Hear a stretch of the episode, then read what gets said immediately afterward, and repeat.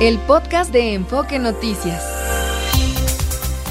Hola a todos, muy buenas, buenas tardes.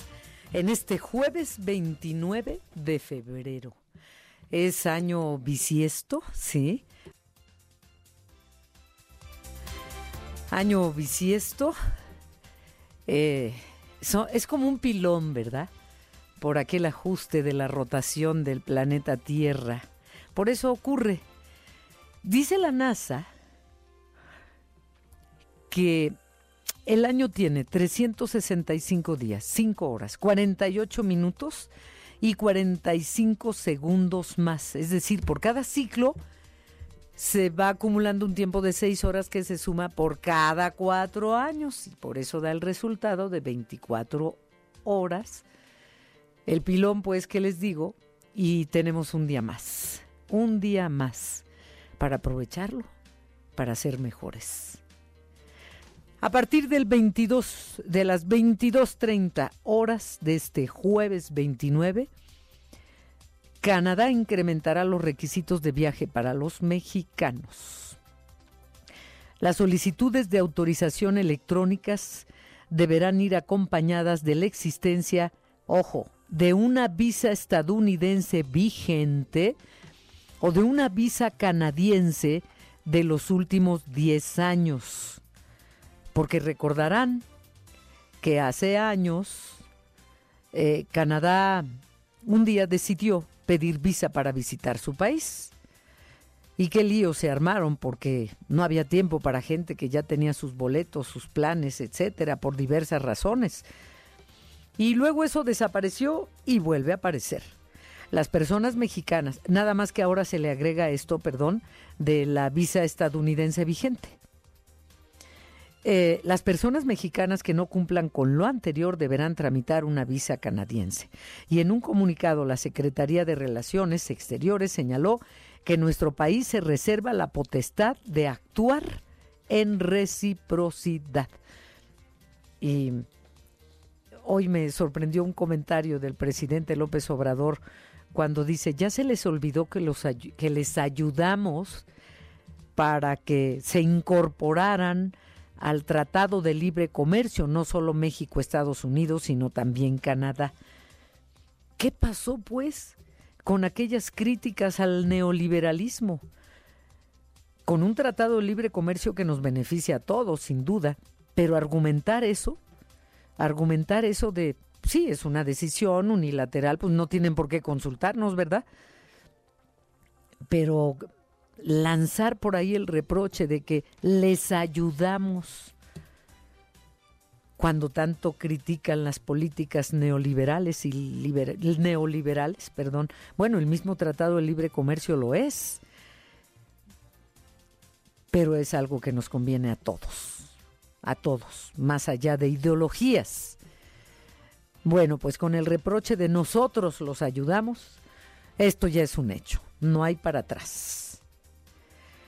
Por otra parte, el presidente López Obrador dio el banderazo de preapertura del tramo 5 norte del tren Maya que va de Cancún a Playa del Carmen.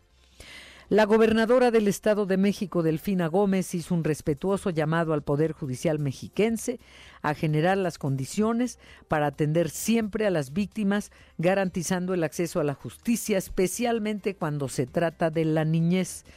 Te lo digo, Juana, para que lo entiendas, Chana. No, eso no lo dijo ella, lo digo yo.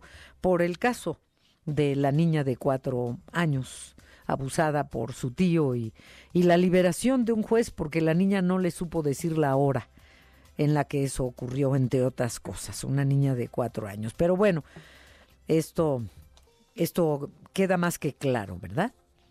Un tribunal colegiado confirmó el amparo concedido a Rosario Robles, por el cual se canceló la orden de aprehensión en su contra por los delitos de lavado de dinero y delincuencia organizada relacionados con la estafa maestra. Esto al considerar que los argumentos de la Fiscalía de la República son inoperantes.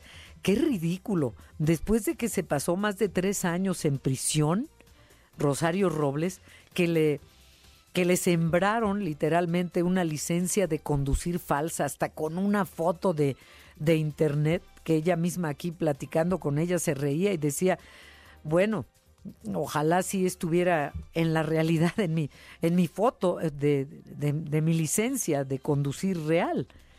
O sea, ahora invalidan la orden de detención. Disculpe usted, disculpe usted a nombre del presidente López Obrador.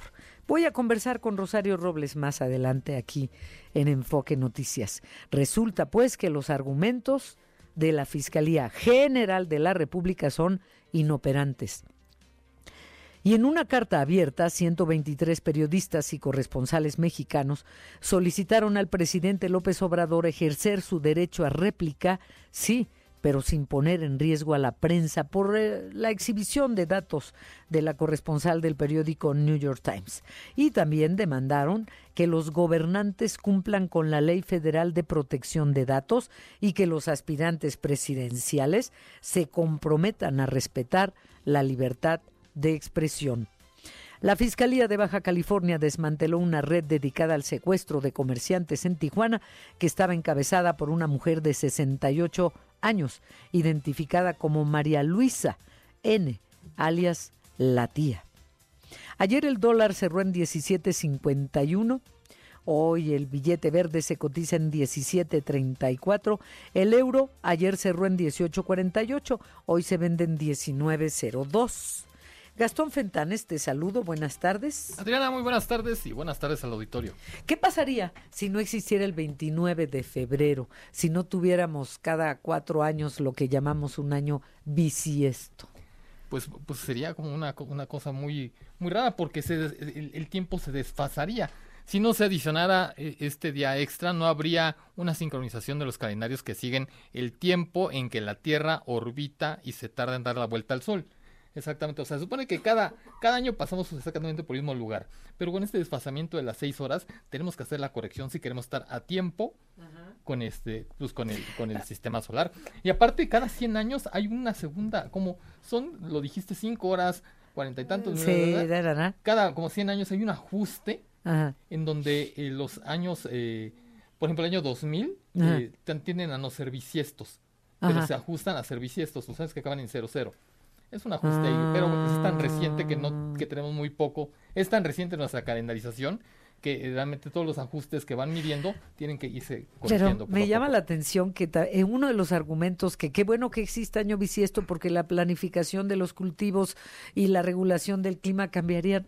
Eso, o sea, que el hombre diga eso me parece absurdo. El planeta Tierra ahí está antes de que nosotros existiéramos nosotros le hemos dado en la torre al planeta Tierra.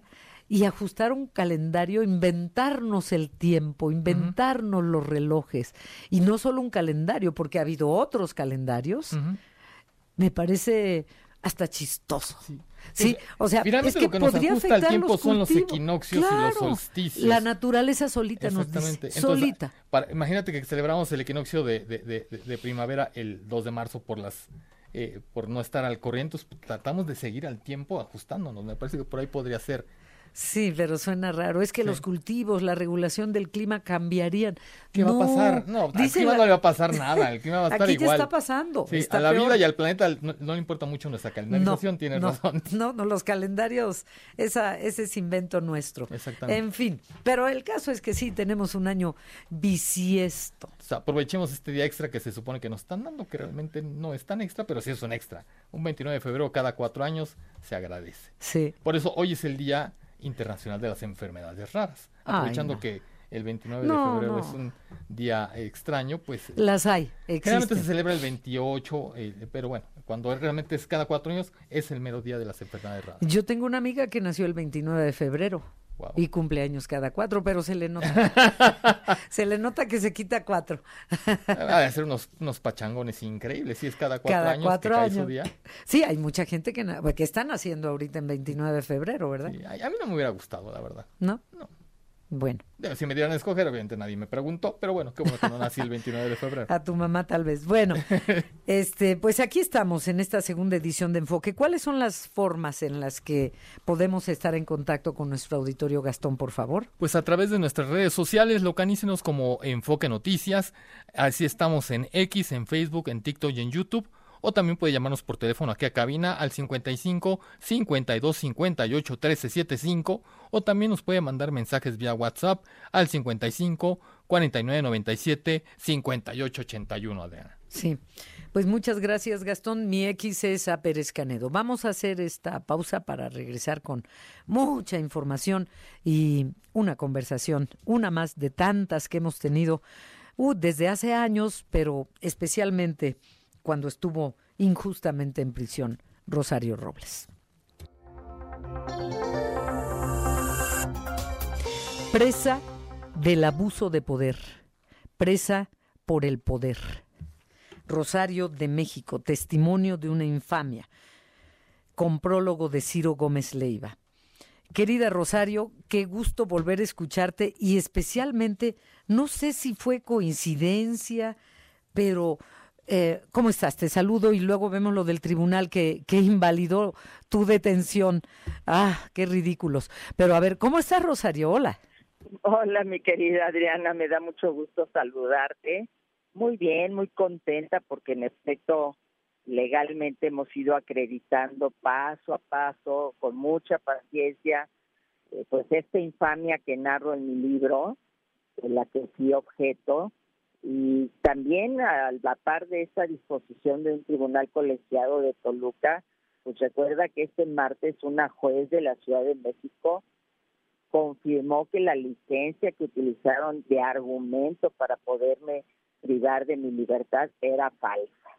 Entonces, pues lo que dije desde el primer día, Adriana, aquí estoy, aquí enfrento la, la situación porque soy inocente y pues el libro es eso, narrar lo que pasa desde ese momento hasta eh, pues hasta mi libertad y todo el aprendizaje el dolor, lo que vivió mi familia, particularmente mi hija Mariana, mis amigos, eh, y, el, y lo que conocí de allá adentro, que lo hemos platicado mucho tú y yo, el tema de la justicia. Sí. O de la injusticia. De la injusticia, de la injusticia, sí. De la injusticia. Es que es ridículo que ahora resulte, voy a leer textual porque esta información eh, es, es reciente de las últimas horas.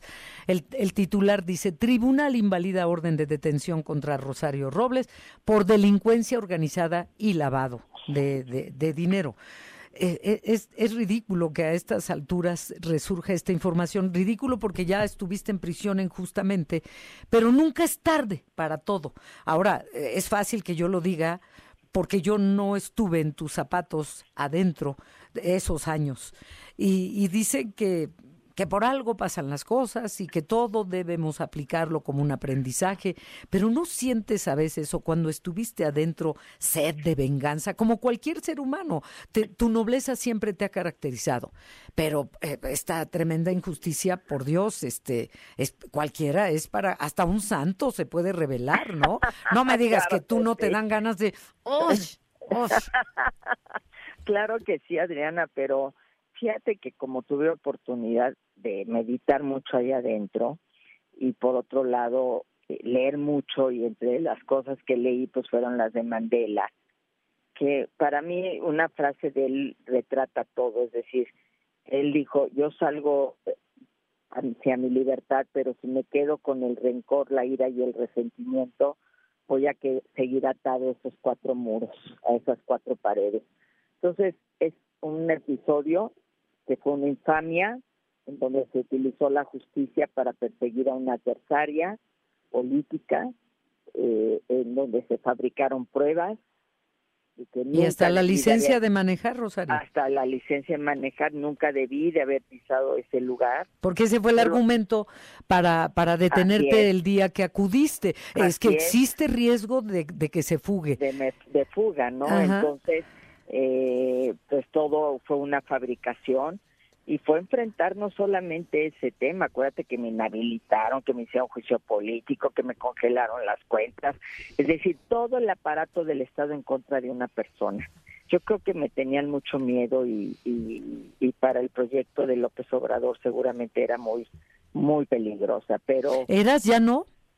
Eh, bueno, puedo seguir siendo en su momento con mis opiniones, mis ideas y mis, eh, mis proyectos, mis propuestas, pero pues él lo que quería era sacarme completamente de la carrera política y del, del actuar político y pues de alguna manera logró su objetivo porque pues yo he tenido que canalizar una gran parte de mi energía a defenderme y a escribir mi verdad, que era muy importante, Adriana, eh, frente a todo el lodo que se aventó, es decir, esa es, esta es mi verdad, pueden o no creerla, esta es mi verdad, esto es lo que pasó, esto es lo que aprendí en este agujero, en esta alcantarilla a la que me lanzaron, esta es la injusticia que se vive todos los días en México, de tanta gente encarcelada siendo inocente.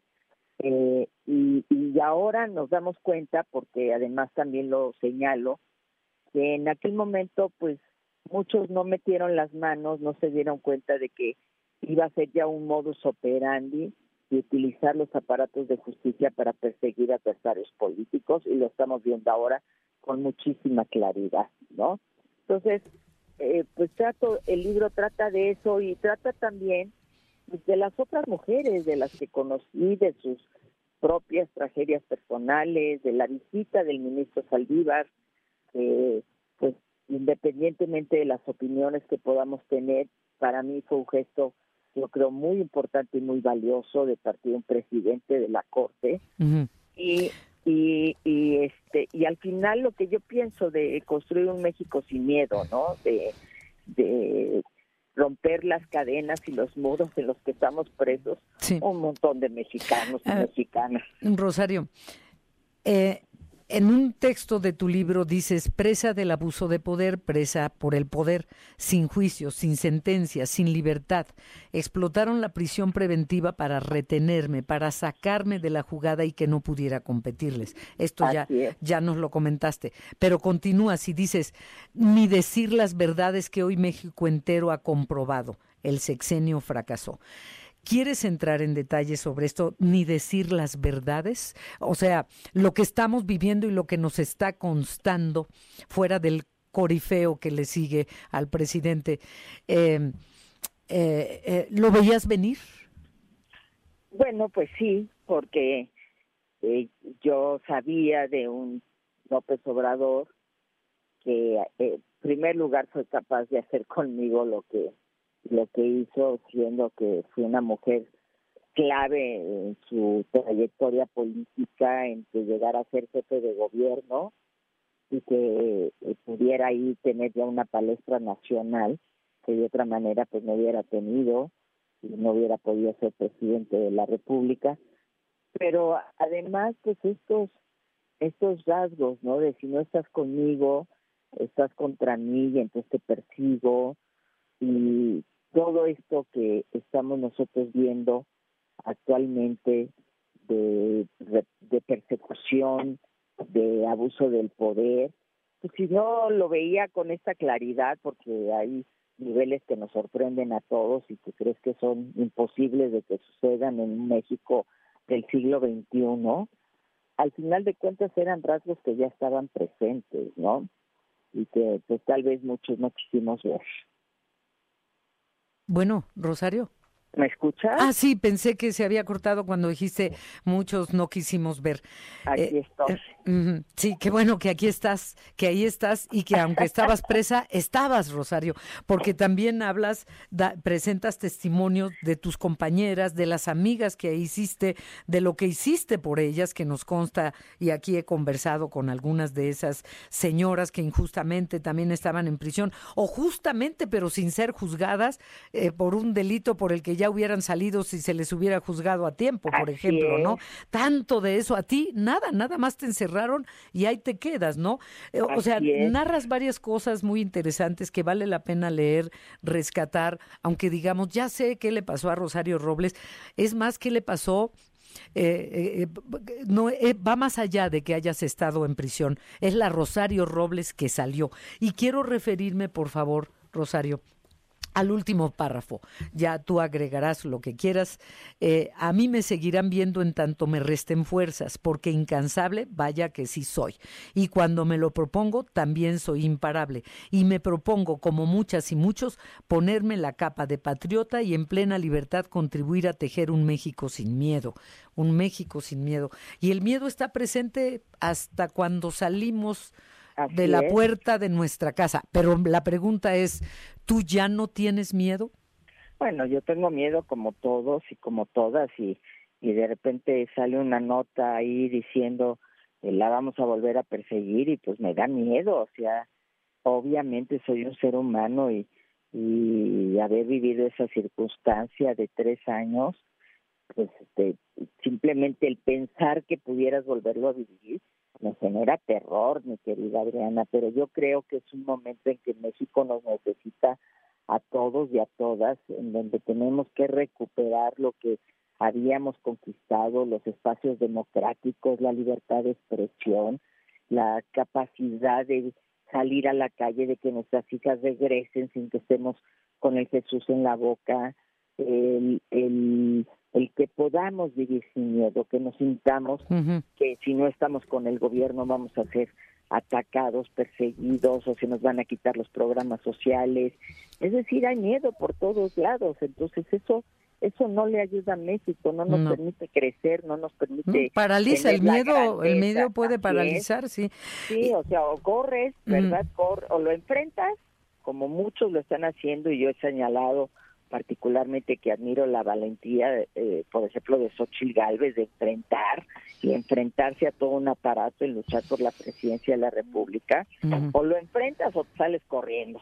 Esas son las únicas dos reacciones frente al miedo y lo tenemos que enfrentar y lo tenemos que superar y tenemos que rescatar a México. Eh, ¿Cuándo te volvemos a ver en acción política?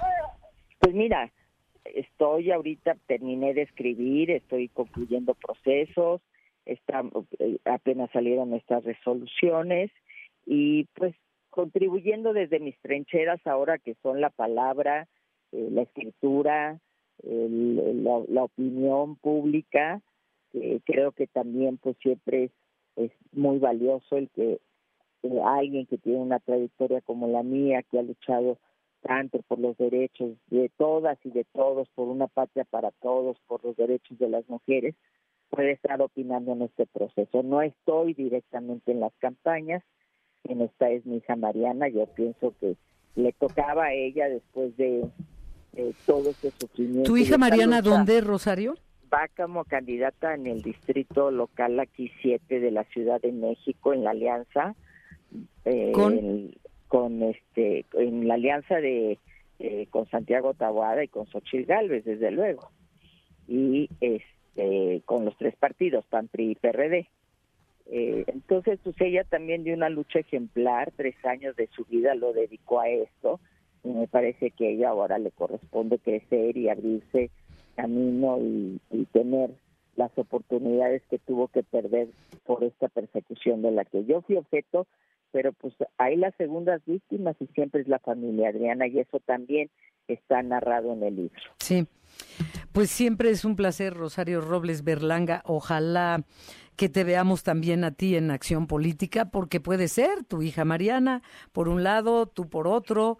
Eh, o sea, eh, verte de nuevo, pues, en, en la lucha política. Eh, no sé si Allí estaré, mi querida. Bueno, Allí estaré. Bueno, no sé si lo tengas considerado ya o más adelante, pero, pero mm, eh, hay mucha Rosario por delante y queremos verla en acción.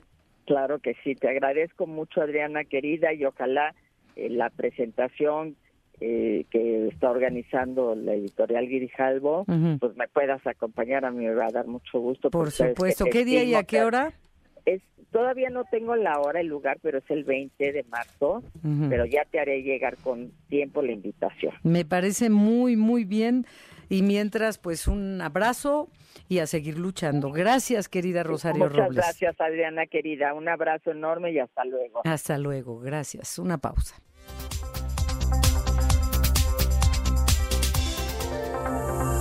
Vamos contigo, Ricardo Trejo. Nos tienes información sobre, mm, pues la imposición de visa para ingresar a Canadá y lo que ha provocado confusión, malestar, igual que hace años, ¿hace cuántos años fue cuando ocurrió así? Esto es como un déjà vu y la gente ya estaba por salir y tenía su boleto y, y cuántos trastornos causó el anuncio. ¿A partir de cuándo es que ya se requiere ingresar a Canadá con visa, Ricardo Trejo? Buenas tardes. ¿Qué tal, Adriana? Auditorio de Enfoque Noticias. Buenas tardes. Así es, Canadá impuso a los connacionales mexicanos visa para ingresar a ese país a partir de hoy a las 11 de la noche con 30 minutos entrará en vigor esta medida. Por lo pronto, Adriana, esta medida ya provoca desconcierto entre mexicanos que tenían ya programado un viaje a Canadá. Tal es el caso del joven estudiante Ramsés Espino, quien acudió aquí a la Embajada de Canadá que se ubica en Polanco. Comentó Enfoque que con esta medida de visa para Canadá podía perder todo lo que había ya contratado con tiempo. Y esto fue lo que nos dijo. Escuchemos pues bastante complicado ya que es mi primera vez ir a Canadá y pues realmente me dejan con muchas dudas. O sea, ya mis vuelos se perdieron, este, pues el lugar donde iba a llegar igual se perdió, la reservación, entonces pues algo muy, muy complicado porque igual en la escuela ya había apartado yo estas fechas de mis vacaciones y pues se me algo bastante complicado reprogramar. A Toronto, a Toronto, este, el 18 de marzo nos íbamos a salir y según era en abril, como por el 25 regresar más o menos. O sea, nuestra excursión era un tour pues bastante extenso en, en Canadá, pero pues al ser esto pues no sé si me voy a afectar porque ya tenía tours también pagados, o sea, entonces no sé qué tanto sea la pérdida que voy a tener.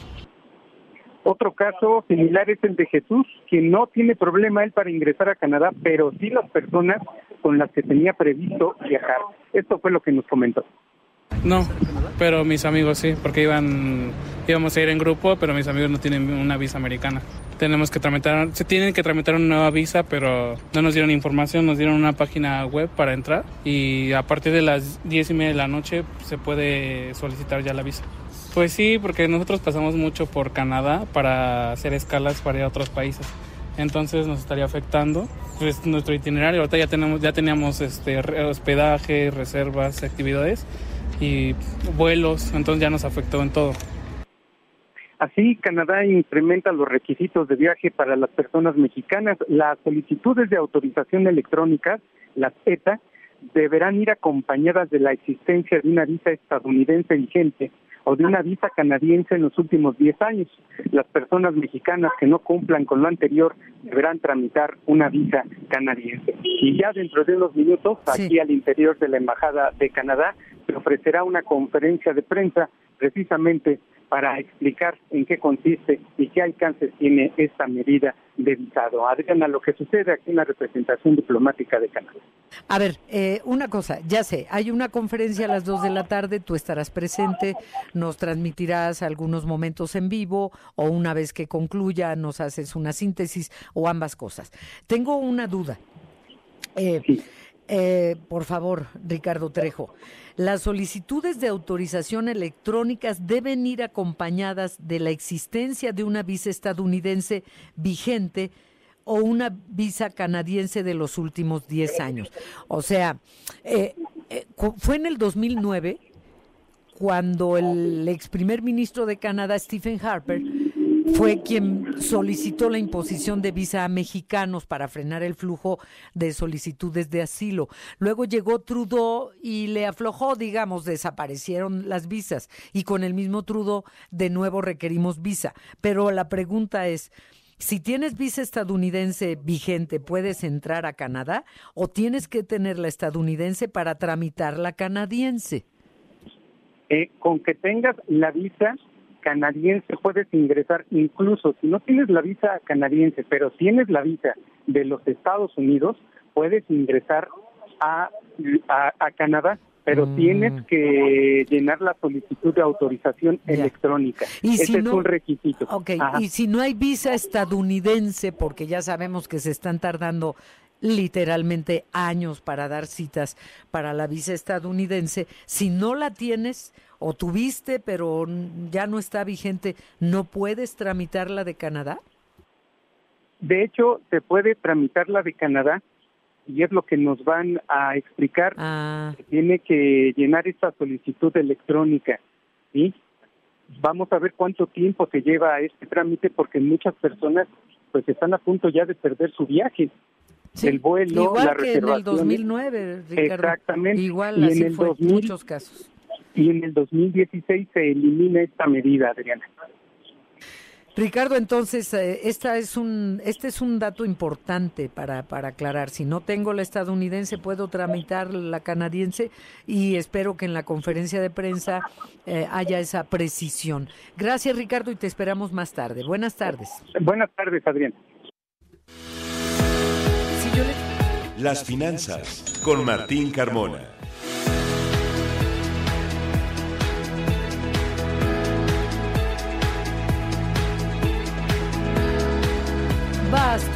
Carmona, por favor. Vamos con información, Adriana. Buenas tardes al auditorio de Enfoque Noticias. Se mantiene muy estable la cotización del peso frente al dólar. Prácticamente ha sido una muy buena semana para el peso, incluso en días pasados. Se aprovecha esta tranquilidad y sobre todo la planeación y la revisión de las expectativas que se tiene respecto a cuándo subirá Estados Unidos las tasas de interés y bueno, también en México revisando estos temas. Hoy el precio del dólar baja 3 centavos hasta 17.05 en operaciones al mayoreo, en bancos y casas de cambio 17.50 en promedio y el euro 18.60 se está vendiendo.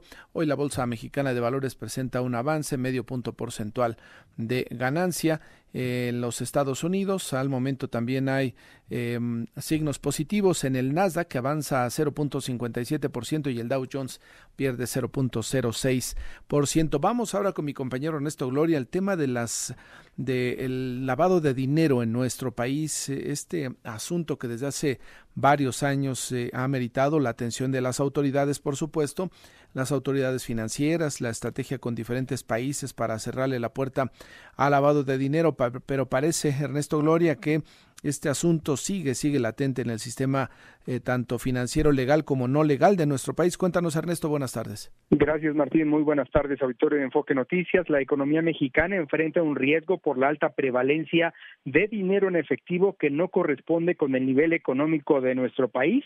Así lo advirtió la organización Signos Vitales durante la presentación de su estudio Economía Mexicana a Revisión. El vicepresidente ejecutivo de la organización, Enrique Cárdenas, advirtió que hay un monto de recursos de dudosa procedencia circulando en nuestro país, algunos de ellos introducidos, dijo, bajo esquemas de remesas que ya están entrando a la economía al adquirir capital físico, creando empleos e incluso otorgando salarios. Alertó que hay grupos de la delincuencia organizada que utilizan esquemas de lavado de dinero basados en el comercio para transferir los ingresos ilícitos a través de nuestras fronteras. Vamos a escucharlo como este crecimiento de las remesas era cada vez más sospechoso de tener un componente fuerte de lavado de dinero. Ya es un tema que trae el Departamento de Justicia de Estados Unidos, eh, que ya detectó que esto está ocurriendo y de manera importante. El hecho de que la economía se está volviendo una economía de cash. En los últimos 12 años, el tamaño de la cantidad de dinero en circulación, de billetes en circulación que hay en la economía, se ha duplicado con relación al tamaño economía. En los últimos seis años, pues sí, ha crecido 30-35% esa proporción. Probablemente el Banco de México no se haya percatado, pero están emitiendo sobre todo billetes de alta denominación, de mil pesos. Es muchísimo más fácil hacer transacciones ilegales con billetes de alta denominación el especialista explicó que con esta emisión hay más dinero criminal en efectivo en circulación. Detalló que con la cantidad de billetes que están circulando equivalen, Martín, a que cada mexicano, incluyendo bebés, niños, todos, tendríamos en la bolsa un promedio de 20 mil pesos en efectivo. Añadió que este tema está afectando ya a las empresas, comenzando por la extorsión, pero podría generar otros problemas graves en diversos sectores. Es nuevamente la voz de Enrique Cárdenas. Entonces, cuando uno conecta esto, eh, la extorsión, las remesas, el lavado de dinero, el contrabando, esta inundación de dinero ilegal, ya la detección a nivel mundial de que en México hay esta expansión del crimen organizado en muy diversos mercados es realmente preocupante. Ya las está afectando a las empresas a través de la extorsión, pero en poco tiempo va a haber otro tipo de problemas mucho más allá, muchos elementos económicos que a los que estamos acostumbrados como economistas a, cuidar, como problemas de financiamiento, por ejemplo, de las pensiones, a nivel del endeudamiento del gobierno, etcétera, lo cuales son absolutamente ciertas. Agréguenle a eso este otro tipo de problema por parte de la criminalización de los mercados en nuestro país. Ahí la advertencia que está haciendo este organismo y aunado a esta problemática, el economista Hernán Sabau detalló que además de las afectaciones generadas por la pandemia, la falta de reacción adecuada a esta por parte del gobierno, pero sobre todo por la falta de un Estado de derecho incierto que dé certeza a la inversión, bueno, pues eso se conjuga para afectar a la economía y atraer capitales. Martín, el reporte que les preparé. Pues sí, Ernesto, atender este tema creo que es responsabilidad del Banco de México, de la Comisión Nacional Bancaria y de Valores y, por supuesto, los bancos atendiendo este tema. Será algo interesante ahora para la Convención Bancaria en Acapulco, Ernesto. Recordarás, Martín, que al inicio de la administración, bueno, pues uno de los objetivos de este esta llamada cuarta transformación era reducir el uso de efectivo y, sin embargo, es algo que no se ha podido completar prácticamente ya concluyendo esta administración, Martín. Exactamente, Ernesto, gracias. Buenas tardes. Buenas tardes. Informo finalmente, Adriana, que hoy el INEGI nos sí. a conocer el dato del empleo en el primer mes de este 2000 24 se perdieron 234.608 empleos en el país. El trabajo subordinado formal y de mujeres fueron los más afectados por esta desaparición de empleos formales. La tasa de desocupación se ubicó en 2.9%. Lo que tenemos, Adriana. Ah, gracias. Gracias, Martín. Buenas tardes. Buenas tardes. Hasta mañana que te escuchamos a las 6 de la mañana. Ya con bastante calor a esa hora de la Ay, mañana. sí. Pero bueno, pues y es estamos en invierno, en invierno, ¿ya ves? Lo que nos espera ahora. Para ¿Ya cuidar. ves? A cuidarse, Adriana. Sí. Gracias, gracias Martín. Y cuidarse también de la contaminación, que no tardan en volver a decirnos que se aplica el hoy no circula, porque está volviendo a subir. A ver, Sergio Perdomo, vamos contigo, eh, que el INE tiene ya listos los dictámenes para aprobar esta tarde noche las candidaturas presidenciales a diputaciones y a senadurías. Adelante, Sergio, por favor. Sergio. Sergio, Sergio Perdomo, pues forma parte de lo que es el proceso electoral que inicia esta noche y que será un proceso intenso como todos y lamentablemente también también pues ya sangriento. Son 90 días. Hasta el miércoles previo al 2 de junio todavía escucharemos todo de todos más los debates de candidatos a gubernaturas y a la presidencia de la República. 90 días a partir de esta noche, más lo que ya se vino acumulando, ¿no, Sergio? Adelante, por favor. Hola, Adriana, un saludo a la audiencia. Pues ya no hay fecha ni plazo que no se cumpla, nos dice el refranero popular, y esta noche, a la medianoche, arrancan 90 días de campañas, así es de que ahora sí a confrontar pues todo lo que dicen las plataformas de los partidos, las propuestas de las candidatas y el candidato a la presidencia de la República. A partir del primer minuto de mañana viernes, esta noche, pues, arrancan las campañas. Vamos a escuchar nada menos que 22 millones de spots en las estaciones de radio y televisión de aquí al cierre de las campañas, el último día de mayo, el 2 de junio son las elecciones, 98 millones pues a votar aproximadamente. Mientras tanto, esta noche ya está citado el Consejo General del INE, habrá una sesión pues larga, intensa, porque hoy se avalan, se dan a conocer ya las candidaturas y cuáles pasaron. Por lo pronto, vamos a escuchar lo que dice a nombre del representante Sergio Gutiérrez Luna, no quieren que le den registro como diputado pluri, va en el número uno para que llegue a San Lázaro y tenga fuero, el exgobernador de Tamaulipas, Francisco Javier Cabeza de Vaca. Está en la lista de diputados pluris del PAN para gozar de fuero constitucional y Morena dice que no lo va a permitir esta noche en el Consejo General del INE. Escuchemos al representante de Morena. Vamos a ver quiénes son los cínicos, porque yo quiero escucharlos a ustedes decir aquí en esta mesa que se oponen a que una persona que tiene órdenes de aprehensión vaya en sus listas de representación proporcional para darle blindaje. Aquí vamos a ver frente a toda la gente si ustedes son coherentes como dicen serlo y evitan y promueven y se pronuncian porque este personaje no sea revestido de la inmunidad que ustedes pretenden darle. Bueno, Adriana, pues el INE tiene listos los dictámenes para aprobar esta tarde noche en esta sesión del Consejo General. Muy importante la reunión. En paquete se van a someter a votación las candidaturas presidenciales, las tres que tenemos, todos los candidatos que estén anotados por los partidos a diputaciones y también a senadurías.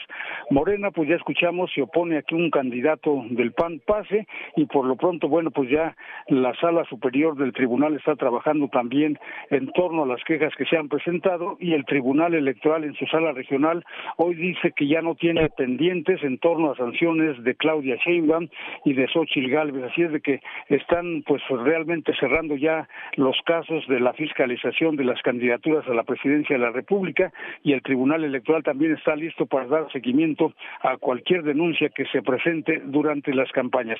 Adriana, también hay que comentarle a la audiencia que desde el INE están llamando a los que se encargan de la hora nacional y también al Politécnico que produce este programa semanal del gobierno federal que dejen de estar promoviendo a Claudia Sheinbaum. Escuchemos lo que dice al respecto Claudia Zavala, presidenta de la Comisión de Quejas y Denuncias del INE. Lo que tiene que quedar muy claro es que es una institución que forma parte del Estado mexicano, que recibe recursos eh, públicos para que pueda eh, generar su producción, que tiene un esquema de eh, programación específico delineado con una finalidad establecida en la propia legislación y pues hacer también una, un llamado a todas las estructuras de gobierno del Estado pues a que se cumpla y que se tengan en cuenta el modelo de, previsto en nuestra Constitución, en el 134, que no solo es para la conducta de servidores públicos, sino también para el uso imparcial de todos los recursos públicos Adriana, pues entonces todos a portarse bien, a respetar la ley. Estamos a escasas horas, a la medianoche, al primer minuto del viernes, arranca oficialmente todo este periodo de campañas. Vamos a escuchar, como te dije al inicio, 22 millones de spots promoviendo a candidaturas a la presidencia, a diputaciones y al Senado de la República. Adriana, estoy pendiente de la sesión nocturna del INE. ¿Es cuánto? Es, cuánto. Gracias, Sergio Perdomo. Buenas tardes. Buenas tardes. Vamos a una breve pausa. Ya está Socorro Díaz al pie del tiempo.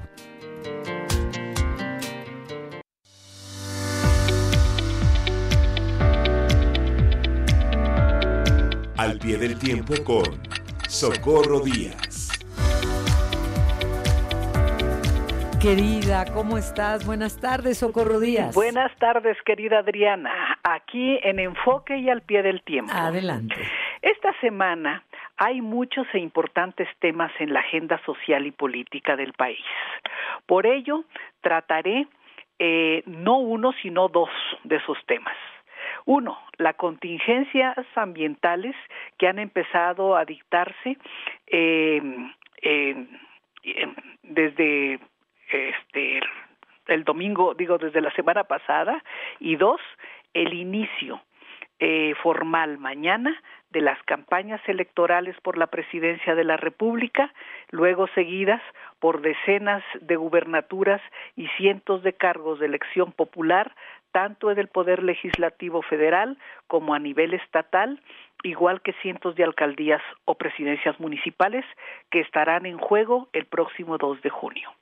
Empezaré por las declaraciones de contingencias ambientales, como la que acabamos de vivir hasta el domingo pasado, y que siento mucho pensar se repetirán en fechas próximas. Como de costumbre, ante la concentración de ozono en el aire respirado por todos, las autoridades del Valle de México prohibieron la circulación de automóviles y restaron movilidad a la población. Ante el horizonte de nuevas contingencias, quiero señalar que es indispensable la coordinación administrativa entre diferentes áreas y niveles del gobierno. Es indispensable. El alto nivel de contaminación que padece el medio ambiente en el Valle de México afecta a más de 20 millones de personas, aunque también se registra ese problema de contaminación en centros urbanos como Monterrey o Guadalajara, solo por mencionar dos. Este nivel de contaminación responde a varios factores, no solo a la circulación excesiva de automóviles. El país está viviendo un gran nivel de sequía que genera pastizales secos e instalaciones industriales y habitacionales expuestas a incendios permanentes. Mientras los automóviles se detenían y las calles lucían medio desiertas, se estaban registrando incendios aquí en el valle, en pastizales de Xochimilco y en Tlalpan, y ardían bodegas con diferentes productos en varios municipios del Estado de México cercanos a la ciudad, a la capital. Todo esto se ve como accidente, pero se nos olvida un viejo refrán. Los accidentes no nacen, se hacen y me parece imprescindible que el gobierno federal inicie una campaña publicitaria para prevenir incendios en espacios abiertos o cerrados. Necesitamos recordar todos el riesgo que significa para la vida y el medio ambiente el fuego sin control.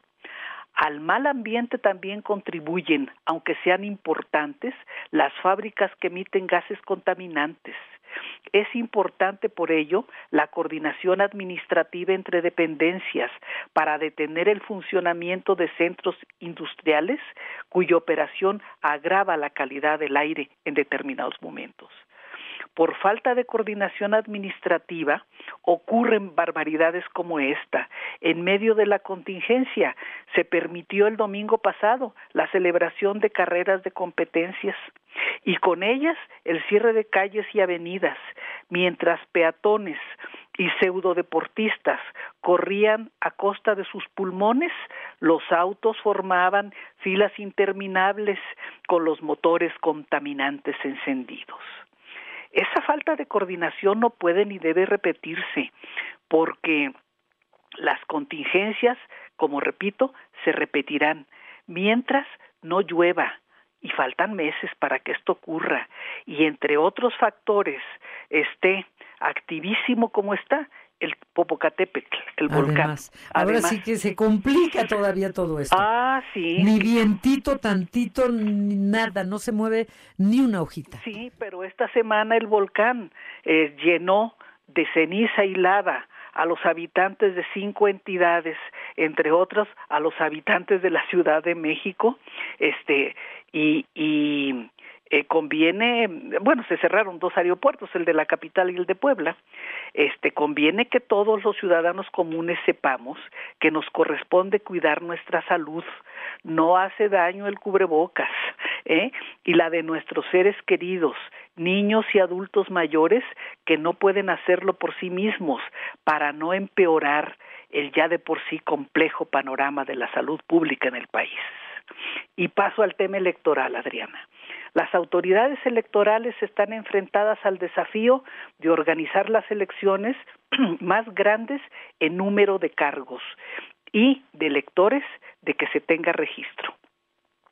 Pese a las polémicas políticas, tengo la confianza de que estarán a la altura del reto y garantizarán la libertad y el respeto a la voluntad popular expresada en las urnas.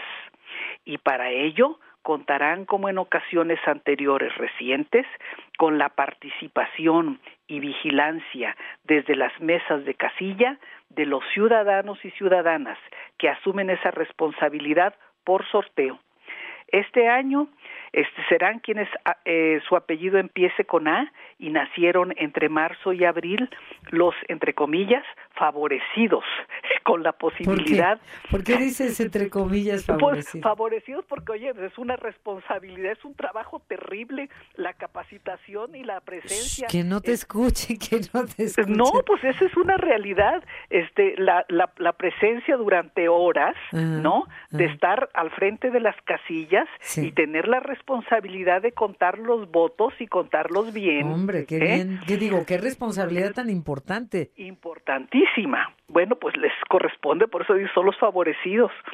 El desafío mayor está en las elecciones internas, que hagan los partidos políticos eh, de candidatos capaces, eh, con una conducta limpia a lo largo de su vida política. Ahí está un desafío. Y el otro desafío que está creciendo es la realización de elecciones pacíficas. Los conflictos no surgen no han surgido nunca entre los ciudadanos que van a votar ni entre los ciudadanos responsables de contar los votos.